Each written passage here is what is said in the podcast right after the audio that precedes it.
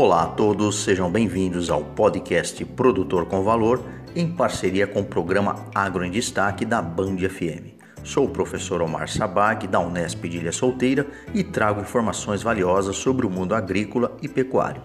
E hoje, falando sobre economia e o bom cafezinho de todo dia, nosso podcast vai sobre a produção dos cafés do Brasil, que ocupa aí quase 2 milhões de hectares agora em 2023. Então, segundo algumas estimativas, para a produção de café no país na safra 2023 é aproximadamente 55 milhões de sacas de 60 quilos. Ou seja, se a gente for avaliar, nós temos dois tipos de café, né? Da espécie coffee arábica, ok? E da coffee canéfora, que na verdade se divide em robusta e conilon. Então, se a gente for pensar em área de produção, o café arábica ocupa atualmente 1,5 milhão de hectares e o café conilon 394 mil hectares, ou seja, maior representatividade do café é, arábica, aproximadamente 79% no país. E comparando a safra 2022, a atual ela representa um aumento de 3%.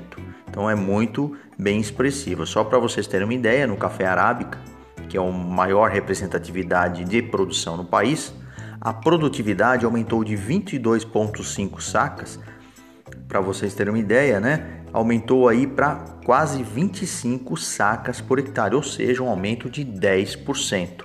E no contexto da produção mundial de café, estimado em 173 milhões de sacas de 60 quilos, isso considerando o ano cafeeiro 2022-23, a produção de café arábica ela foi calculada em quase 93 milhões de sacas, ou seja, representa aproximadamente 54% da produção global. Não é à toa que o Brasil é o maior produtor do grão, exportando cerca de 2 milhões de toneladas, com embarques para mais de 140 países, incluindo os destinos dos Estados Unidos, Alemanha, Itália, Bélgica e Japão. E além disso, o Brasil também é o segundo maior consumidor de café, só perde aí para os Estados Unidos.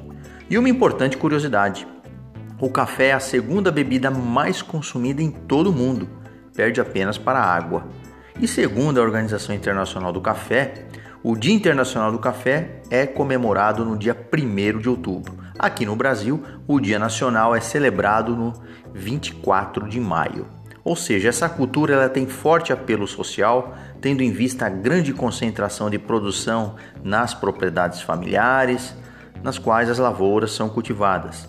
E a cultura, ela também representa importante receita para as famílias com empregabilidade não somente na produção, mas também em todo o processo industrial e comercial. Além de saboroso, esta bebida, na verdade, o café, expressa no nosso carioca, pingado, no cappuccino, expresso, em diversas misturas, sendo oferecido quente, frio ou até mesmo gelado, sendo um grande destaque na gastronomia mundial.